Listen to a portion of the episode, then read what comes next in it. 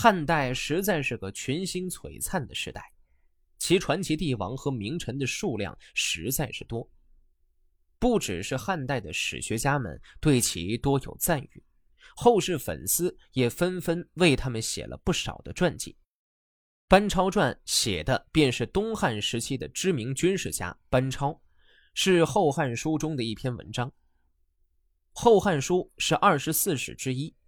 是一部记载东汉历史的纪传体史书，是中国南朝宋时期的历史学家范晔编撰。东汉时期，西北方匈奴的不断入侵中原，是汉代四百多年来在边境上一直存在的隐患。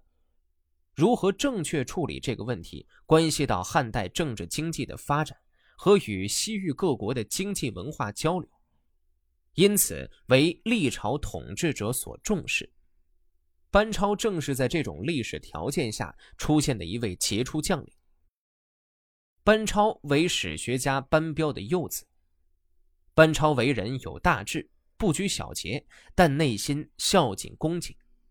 他以非凡的政治和军事才能，在西域的三十一年中，正确的执行了汉王朝断匈奴右臂的政策。自始至终立足于争取多数、分化、瓦解和驱逐匈奴势力，因而战必胜，攻必取。不仅维护了东汉的安全，而且加强了与西域各属国的联系，为西域回归做出了卓越的贡献。班超传便是对他的卓越功绩进行了记载。班超，字仲升，扶风郡平陵县人。是徐县县令班彪的小儿子，他为人很有志向，不拘小节，但品德很好，在家中每每从事辛勤劳苦的粗活，一点不感到难为情。班超很有口才，广泛阅览了许多书籍。汉明帝永平五年，班超的哥哥班固受朝廷征召，前往担任校书郎，他便和母亲一起随从哥哥来到洛阳。因为家中贫寒，他常常受官府所雇，以抄书来谋生糊口，天长日久，非常辛苦。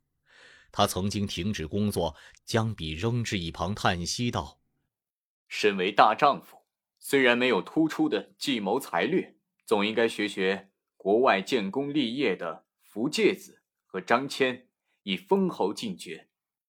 怎么能够老是干这笔墨营生呢？”周围的同事们听了这话，都笑他。班超便说道：“凡夫俗子，又怎能理解仁人志士的襟怀呢？”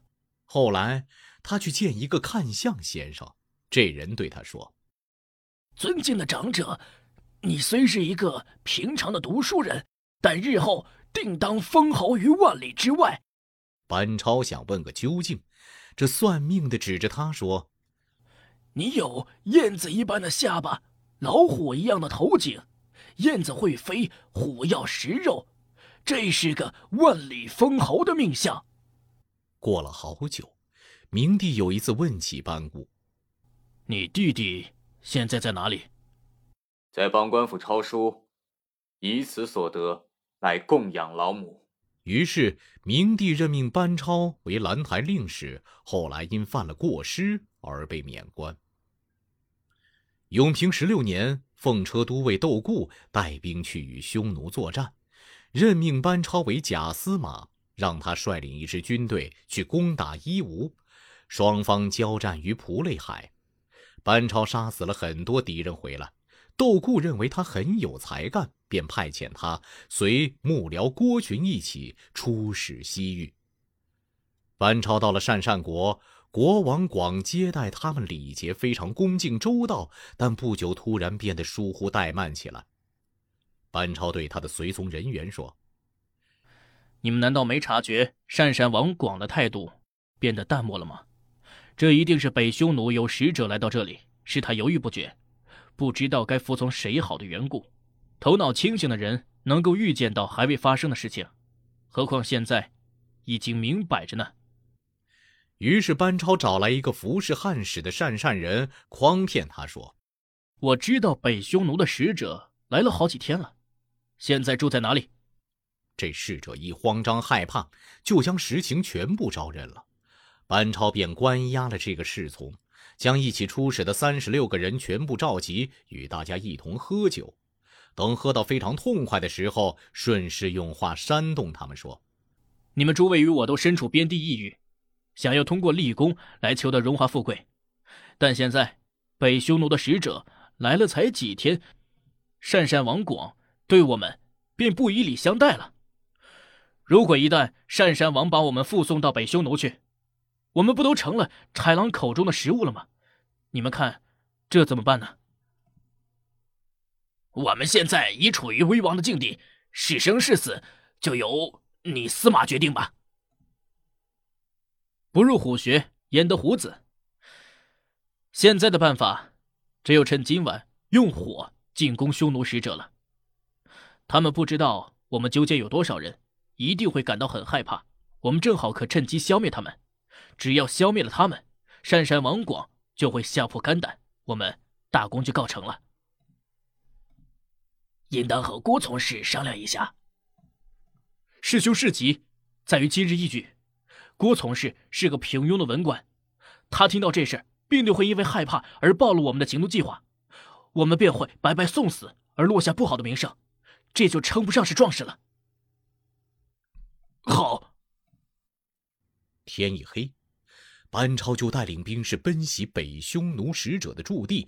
当晚正好刮起大风。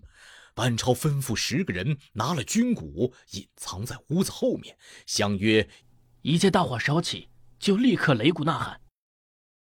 其余人都带上刀剑、弓箭，埋伏在门的两旁。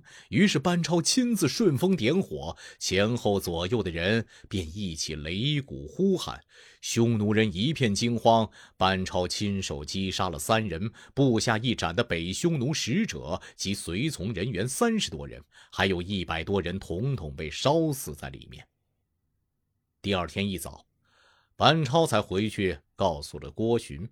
郭寻一听，大惊失色，但一会儿脸色又转变了。班超看透了他的心思，举手对他说：“你虽未一起行动，但我班超又怎么忍心独占这份功劳呢？”郭寻这才高兴起来，